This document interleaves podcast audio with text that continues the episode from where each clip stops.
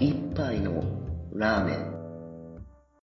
この番組は深夜のラーメン屋で会社員2人が言ってそうなざれ言を語る番組です。はい、始まりました。英語をたしなむ。このコーナーでは、英語記事を読むことの興味深さを知り、英語学習へのモチベーションを高めるそういうコーナーです。記事の URL や単語慣用句、最後に紹介するものも概要欄に載せているので、興味ある方は見てみてください。では早速本日のタイトルの方ですが、The Polar Dinosaurs Revealing Ancient Secret というものになっています。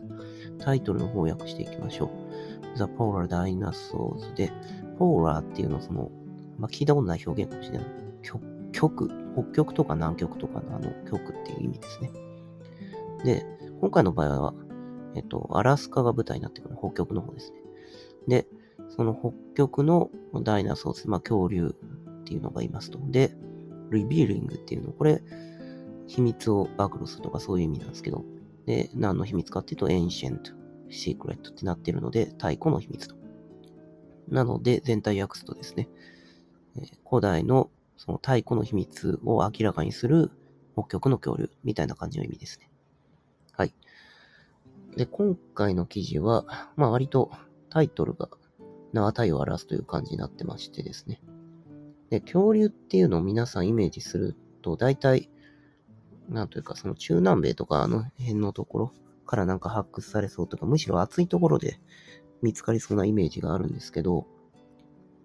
今回お話しする恐竜っていうのは実はそうじゃなくて、もっと寒いところにもいたんじゃないかっていう話なんですよね。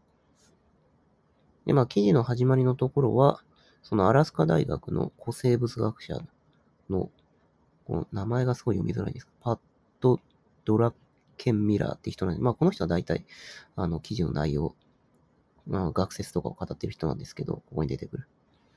で、えっと、アラスカの中に恐竜掘りに行くっていう話なんですけど、まあ、基本的には、もう、悪路というか、道路もない。で、危ない。熊も出てくると。で、寒い。凍傷で死にそうになるみたいな話があって、まあ、とにかくやべえ、やべえ極寒の環境だというわけなんですけど、でも昔この7 7300万年前、まあ、想像もできないくらい昔なんですけど、もうちょっと暖かかったらしいですね。はい。で、えーそのアラスカの、そのすごい極寒の大地の中にも、例えば羽化しないまま死んだ恐竜の残骸っていうのが残ってるんですね。まあ骨ですね、基本。で、つまりこれどういうことかっていうと、まあまんまなんですけど、寒いとこもでも恐竜いたんじゃねっていう話があるわけですね。でですね、えっと、これ、歴史的に辿るとですね、1961年に、えーシェルっていうその石油会社ですね。あ、違う。株式会社シェル、いいのか、それ。はい、すいません。の株式会社のところの、えっ、と、ロバート・リスコムっていう人がですね、ゴルビル川っていうその、さっきの寒い極寒の大地の川があるんですけど、のあたりを、まあ、採掘してたんですよね。まあ、これ採掘してた理由っていうのはおそらく恐竜を掘るためではなかったと思うんですけど、まあ、偶然、かけらを見つけて、で、その後1980年代になってようやく、あの、ノルウェーの方でもその恐竜っていうのが発掘されてて、で、まあ実はこの、えーっと、20年前ぐらいに発掘されてたロバート・リスコムが発見したやつも調べてみたら、なんと恐竜の化石でしたってところから、あ、じゃあもっと掘ろうぜって感じでどんどんどんどん採掘が盛んになったそうですね。はい。で、えーっと、ここで、これってなんかただの偶然なのかなっていう話はあるのかもしれないんですけど、そうじゃなくて、まあ、このホルビル川の付近のところで、えーたらふく骨が発掘されてるんですね。で、えーさらに2014年に、その恐竜が移動している足跡みたいなそういうところっていうのも発掘されているみたいですね。はい。じゃあですね、これ、一つ問題がありますと。それは何かっていうと、恐竜って、なんかトカゲっぽいっていうイメージがあるんだとしたら、あれ、変温動物、まあ、つまり体温を自分の体の中に調節できないみたいなイメージがあるんですけど、こんなクソ寒いところに住んでるってことは、この哺乳類みたいなその高温動物なんじゃないのっていう話があるわけですよね。え、これどっちなんでしょうねっていう大問題なんですよね。で、今の一つ説としてあるのが、あの、そのクソ寒い中でもまあ、その最初に話してた通り、ももうちょっとだけ暖かかったわけなんですよね。まあだから、その暖かいところをずっと移動しまくってたんじゃないのっていう話があるわけですね。まあ、移動の足跡もありますからね。まあ、だがしかし、だがしかしですね。その冒頭で出てきた、その、えー、古生物学者の、えー、博士ですね。で、その人はですね、まあそうじゃないと、移動説を否定してるわけです。で、まあ理由としてはいくつかあるんですけど、まあ彼自身、その、アラスカの極寒の大地の中から恐竜をいっぱいいっぱい、えっ、ー、と、骨取ってきて、で、大学持ってきて、えー、その、まあ、持って帰ってくる途中では、まあ、まだ粘土の塊で中に何が入っていくか全然わかんない。で、えー、大学に帰ってきて、その粘土の中から骨を拾うっていう、もう、もう気の遠くなるような作業をずっとやってたわけですよね。で、その結果ですね、えー、そこでしか発見されるような、されないような恐竜ってのもいるという話と、あとはですね、その、そこで発掘される恐竜の骨の断面っていうのをよく見てみるとですね、その年輪みたいな感じで、えー、輪っかが連なってるんですけど、その年間の活動量によって、えー、その輪っかの間隔っていうのは変わるんですよね。なんですけど、その休眠してる、その冬の間、まあおそらく冬の間であろうと思われるような輪っかの部分の間隔だけはもうずれてるという話があったりして、これっ、その恐竜が別に移動してたわけじゃなくて、恐竜って普通に寒さに対応してたんじゃないと。で、具体的には、恐竜って、なんかそこに眠ってたんじゃないのか、とか、そういう話も出てきてるんですよね。で、他の説として、まあ、もし冬眠してるんじゃなかったとしても、その今の、その、現代でも、生きてる動物の中でも、まあ、例えば冬の間だけ、えっ、ー、と、太る生き物。ああ、どっちかな。冬、冬に備えて太る生き物か。あの、ヘラジカとか、まあ、いるんですけど、で、そういう感じで恐竜が、その体に脂肪をつけて、えー、体温調節してても全く不思議ないよね、という話があったりしますね。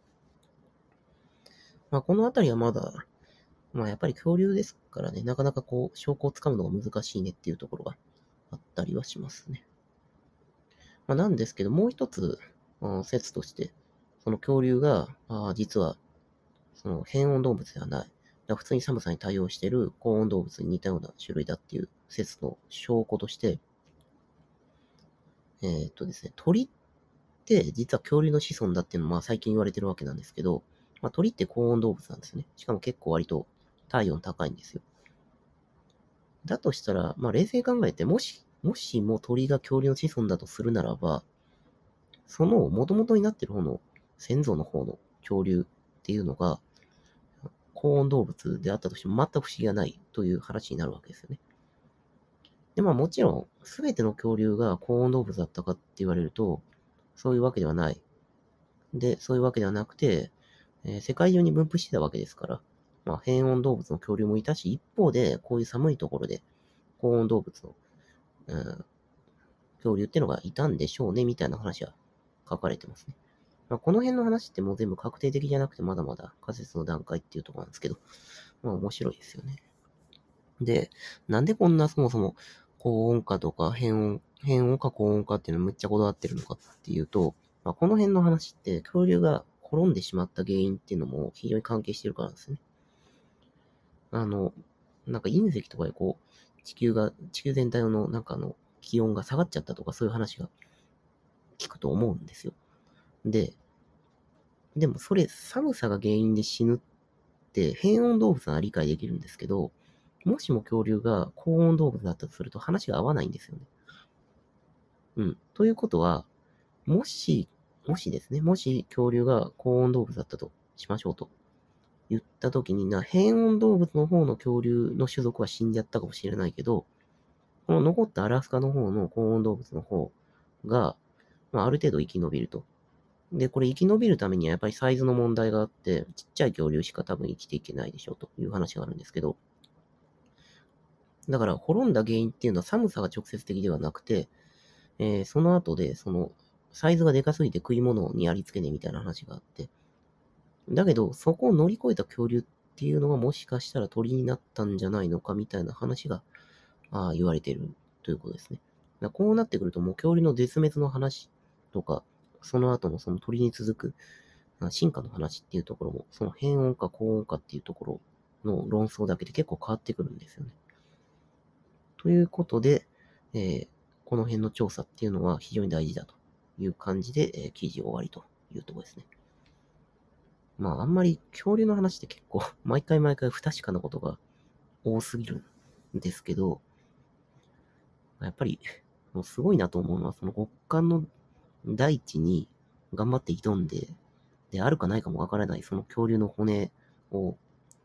地層から頑張って掘り出して、で、また帰って調査してっていう、その執念ですよね。